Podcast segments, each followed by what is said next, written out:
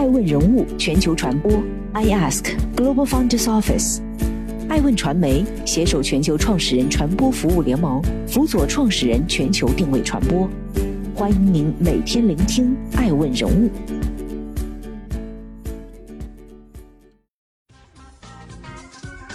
Hello，大家好，欢迎大家的守候。本期播出的爱问人物是沈南鹏，拿下中国互联网半壁江山的投资之道。马化腾称赞他是中国最成功的投资人，没有之一。周鸿祎将他比作是海里的鲨鱼，瞅准了投资机会，就像鲨鱼闻到血腥味，不顾一切的冲上去。他带领的红杉资本团队所投的字节跳动是短视频平台 TikTok 的中国所有者，拼多多则是中国电商网站，在纳斯达克上市。从成功创业者转型为全球顶尖投资人，沈南鹏注定是一个无法绕开的名字。一九七六年，沈南鹏出生在浙江海宁。海宁虽面积不大，但自古便以钱江涌潮而名扬四海。此地名人辈出，国学大师王国维、现代诗人徐志摩、军事家蒋百里以及武侠小说宗师金庸均出生在此。或许是钟灵毓秀之地，同样出生在海宁的沈南鹏，从小就有数学神童的称号。与其他小孩不同，沈南鹏小时候最喜欢的游戏就是在少年宫里做数学题。从初一到高三，每个星期日的数学训练成了他最期待的活动。在沈南鹏十五岁时，参加了当时第一届全国中学生计算机竞赛。也正是在那场比赛中，他遇见了比他小一岁的梁建章。命运总是在不经意间构成令人意味深长的重叠。两位同时获奖的数学神童，或许不曾想到，多年之后，他们也将成为彼此创业路上的忠实伙伴。一九八五年，沈南鹏成为上海交通大学首届面试直升的试点班学生，四年后又赴美攻读哥伦比亚大学数学系。当时，沈南鹏的梦想还是成为像陈景润一样的数学家，但到了哥伦比亚大学，他才知道什么叫人外有人，天外有天。挫败感之余，他也悟出了一个道理：中国人在很多时候会把熟练误当作是天才。经历了一段痛苦时光后，沈南鹏决定转学，改读耶鲁大学的 MBA，因为学 MBA 和数学有点关系，还可以把以前的知识用起来。如果去当医生或律师，就一点关系都没有了。上世纪九十年代初的商学院远没有今日一般火爆。沈南鹏把自己转学的想法告诉了母亲。没想到的是，母亲竟以开放的态度同意了。沈南鹏的母亲是当地一家造纸厂的厂长，做事雷厉风行，改革大刀阔斧，不仅将厂子从破产边缘拉回，还逐渐发展成为县里的先进企业。母亲的性格多少也影响到了沈南鹏。母亲在谈到儿子时，谦逊地表示：“我比他差远了，但我们都很拼，这是真的。”一九九二年，沈南鹏从耶鲁大学毕业。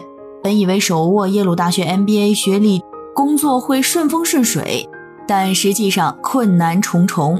沈南鹏回忆说：“美国人从小就在资本市场里长大，可能十五、十六岁就炒过股票，二十岁就自己开公司。而中国留学生大多是从小学念到大学毕业，又来到美国念书，几乎没有任何的市场经验，所以要说服美国人聘用你，真的很费力。”最终，沈南鹏还是利用自己出色的数学能力，在十分钟内成功解答出花旗银行的面试题，赢得了进入花旗的机会。一九九四年，沈南鹏又加入雷曼兄弟亚洲公司，负责其在中国的投资银行项目。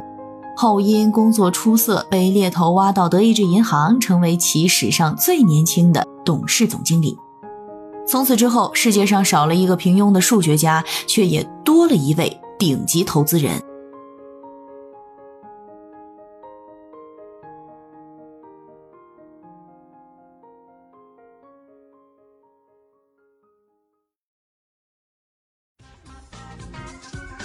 欢迎继续聆听《守候爱问人物全球传播》，正在播出的爱问人物是沈南鹏，从创业者到投资人。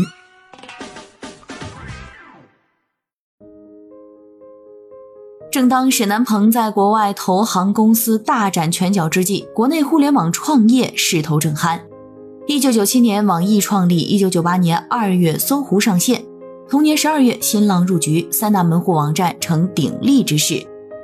一九九八年，马化腾成立 QQ 前身 OICQ。第二年，三十六岁的马云携阿里巴巴登场。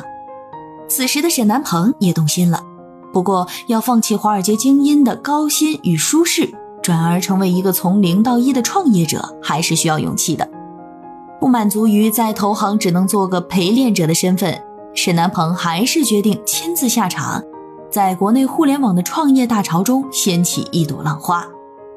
美国学习时，他曾看到在线旅游公司 Expedia 所获得巨大成功，他坚信中国酒店机票在线预订行业也将大有可为。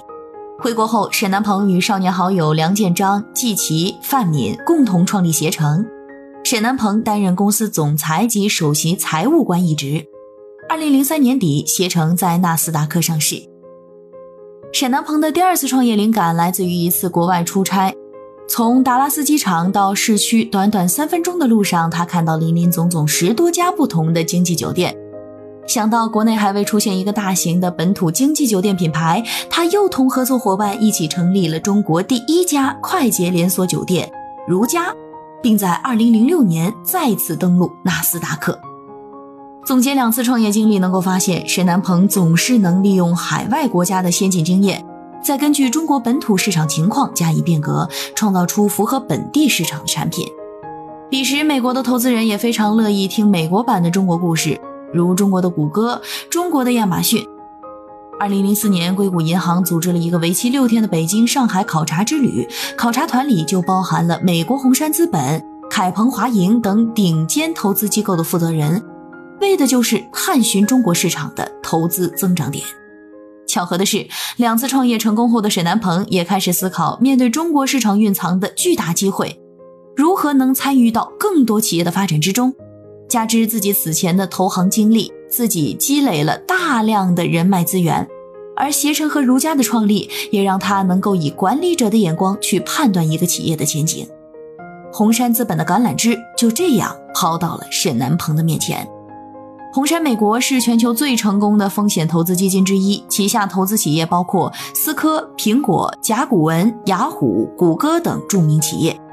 实际上，红杉资本在找到沈南鹏之前，已经从他的前同事、竞争对手中做了详细的背调。他们将其描述成一位思维敏捷的思想家，一位精明的战略家，一位无情的交易者，一个没有时间闲聊、很少表露情绪的人。面对红杉资本的邀请，沈南鹏欣然接受。正如乔布斯所言：“We can't connect the dots looking forward, but we can only connect them looking backwards.” 在沈南鹏看来，这次职业转型很好的承接了他之前的所有经历。一个人最幸运的就是职业生涯具有连续性，你面前的工作为后面铺垫了很好的基础。二零零五年，沈南鹏与红杉资本共同创立红杉资本中国基金。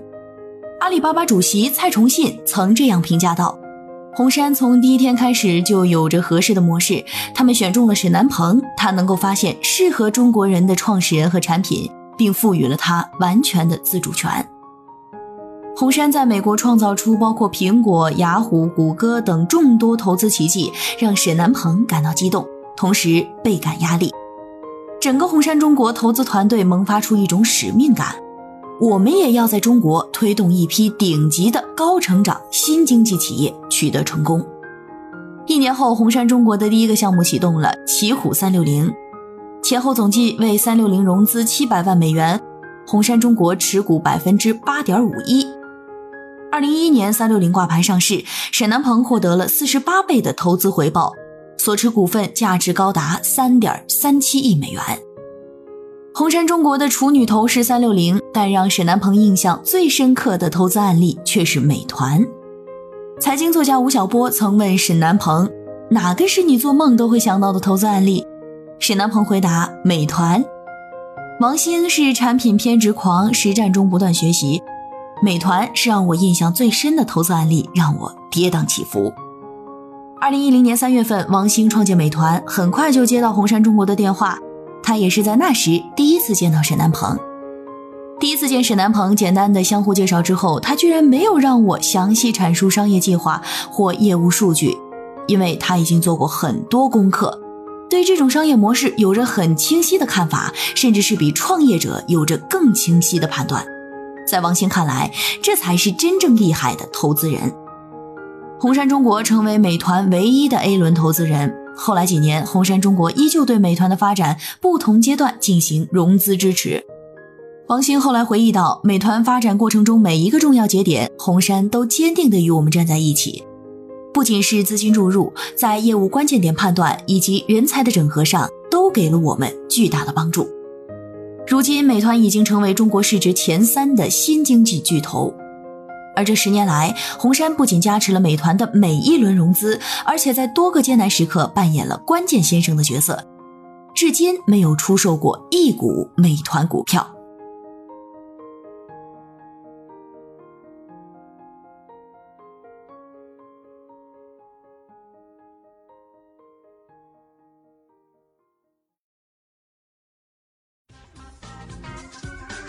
欢迎继续聆听《守候爱问人物全球传播》。正在播出的爱问人物是沈南鹏，穿越商业周期的红杉之道。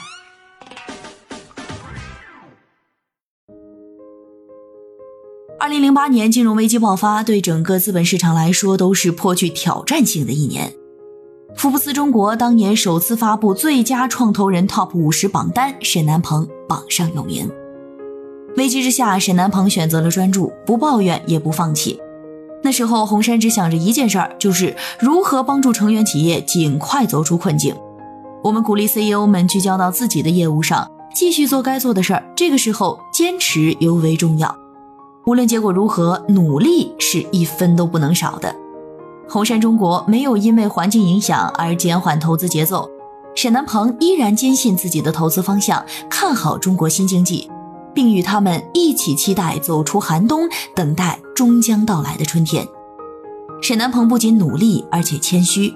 当外界媒体记者问沈南鹏如何应对商业周期，沈南鹏提出了三个红杉资本的投资之道：Think long, dream big, act decisively。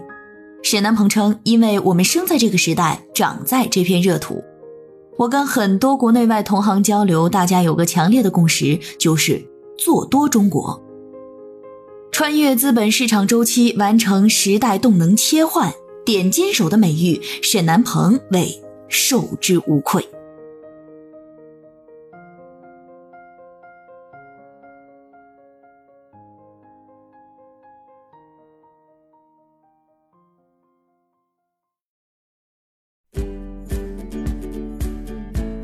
顶级人物，欢迎关注每周六晚十一点海南卫视，同步在学习强国 APP 直播。